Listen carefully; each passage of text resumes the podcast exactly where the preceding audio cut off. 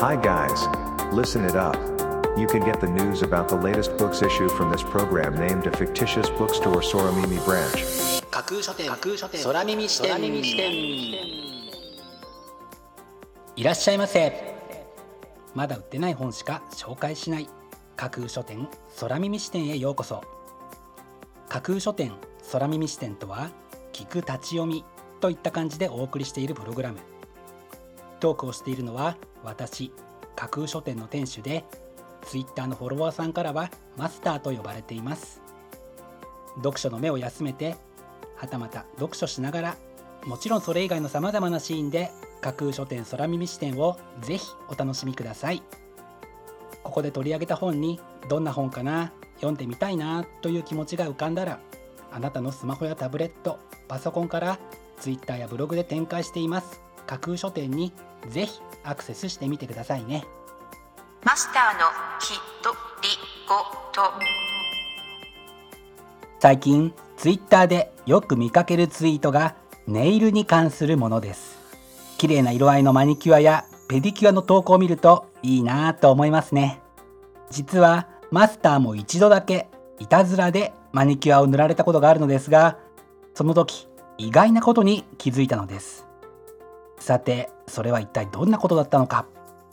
答えはマスターの独り言パート2でお話しします。それでは架空書店空耳視点がまず最初にお送りするコーナーはこちら。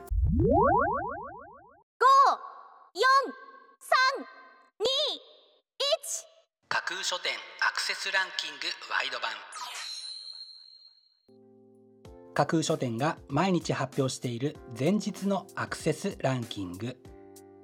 架空書店のツイッターやブログでの発表は1位から3位までだけですがここ空耳視点ではランキング発表の範囲を1位から5位までとワイドに拡大してお届けします。それでは早速参りましょう。Ranking number 5カリンセブンティーンシャープ1ゆうやすみれ神秘な女子高生の青春日記というのが本書の帯に書かれたコピーです。お母さんと二人暮らしの私はキラキラピンクのハートが大好き。メイクしたいし映えるスイーツだって食べてみたい。でもみんなと少しだけ違うのは体を持っていないこと。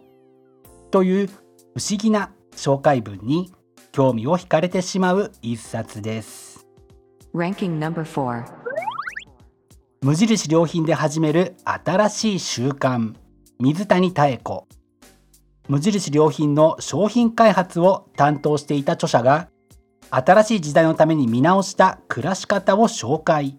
というのが本書の紹介文です。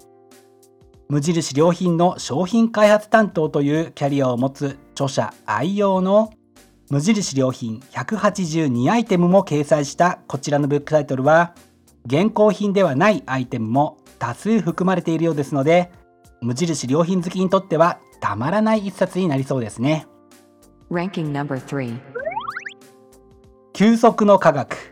息苦しい世界で健やかに生きるための10の講義。クラウディア・ハモンド。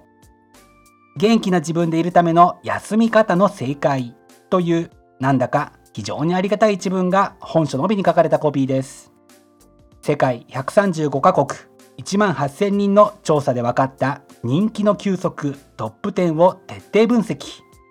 空想入浴散歩音楽自然読書などなど。休息の効果を最大化する実践的なガイドとしてしっかりと休息するためのルールがわかる一冊です。Ranking number 2クイーンスカイマーシャル金清龍馬麻生育。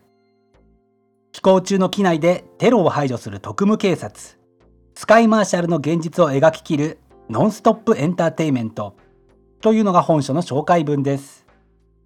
高度1万メートルの現場でどこからもどこの部隊からも援助がない状態でのテロとの戦いはまさに緊張しっぱなしのサスペンスですね。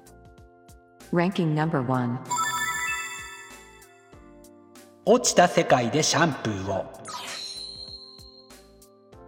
普段本をあまり読まない方でも軽い気持ちで読み切れるような読んだ後に少し元気が出るような短編を5編収録。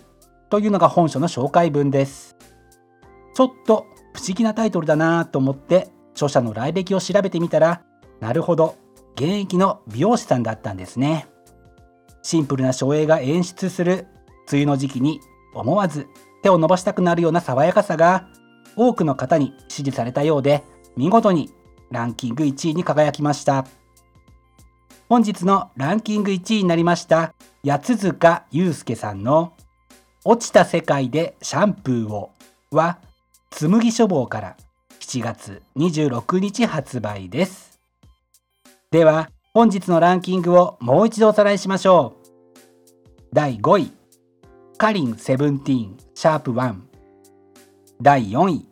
無印良品で始める新しい習慣。第3位。休息の科学。息苦しい世界で健やかに生きるための10の講義。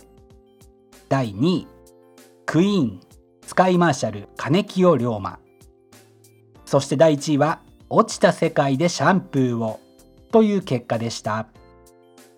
各ブックタイトルの詳細は架空書店のツイッターやブログでチェックしてくださいね。もうすぐ発売になるというワクワク。発売日当日欲しかった本が手にできるという喜び。ぜひご予約はお早めに。以上架空書店アクセスランキングワイド版でした。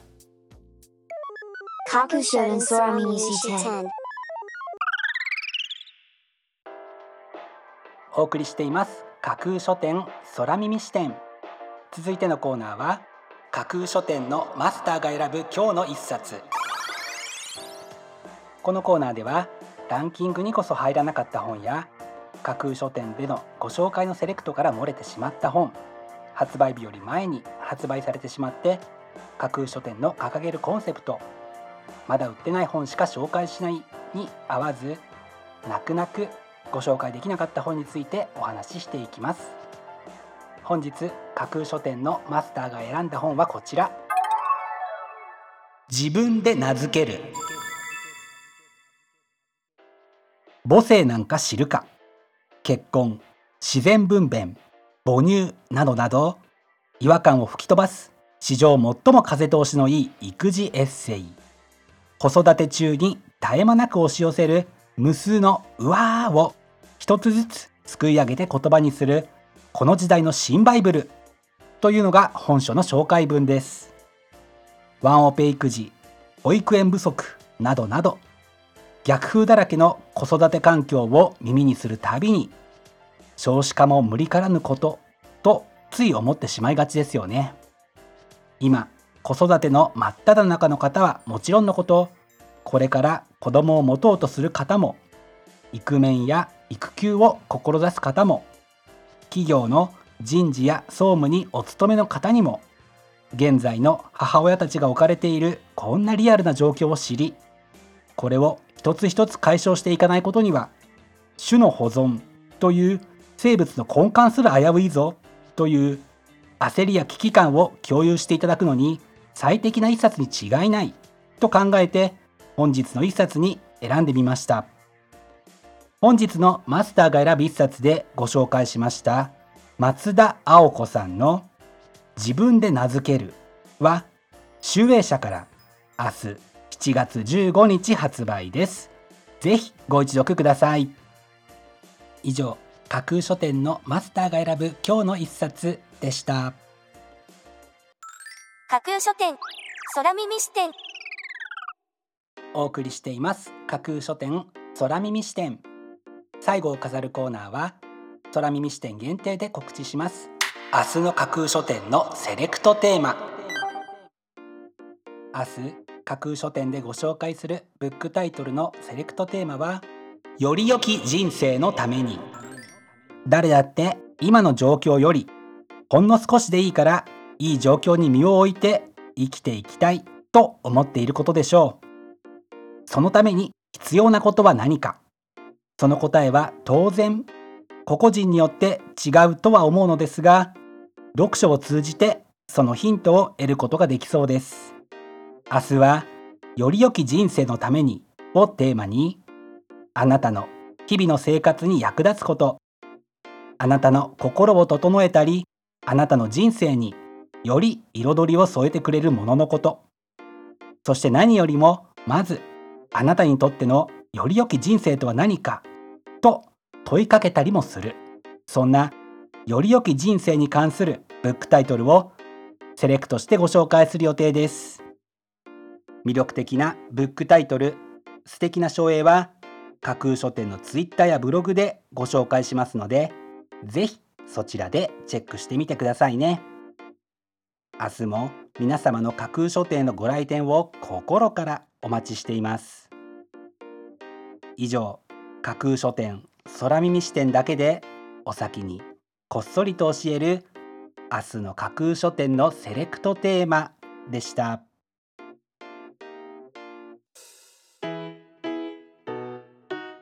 架空書店空耳視点。マスターのひとりごと。パートさてマスターがマニキュアを塗られた時に気づいたこと。それは指の動きが悪くなったということです。おそらくは初めてマニキュアを塗られたことによる違和感のせいだとは思うのですがいつものような調子でパソコンのキーボードが全然打てなくなってしまい本当にびっくりしました。とはいえネイルをしているとかって指先まできちんと配慮が行き届いている感じを与えますからたとえマニキュアで鮮やかなカラーが入れられなくてもなんとなく綺麗に整えておきたいものですよね。皆さんのツイートを眺めながらふと某学習塾の「脳ある鷹は爪を磨こう」というコピーを思い出したマスターです。架空書店架空書店架空書店空耳視点まだ売ってない本しか紹介しない架空書店空耳視点。架空書店空耳視点では各ポッドキャストのサイトやツイッターであなたからの声をお待ちしています。今度出版する本を紹介してほしいという著者ご自身出版社編集者の方はもちろん一緒にこんな企画がやりたい。なんならこの架空書店空耳視点に出演したいというのも大歓迎です。ぜひよろしくお願いします。架空書店空耳視点最後まで聞いていただいてありがとうございます。楽しい読書の時間をお過ごしください。本日はここまでです。またお耳にかかります。ごきげんよう。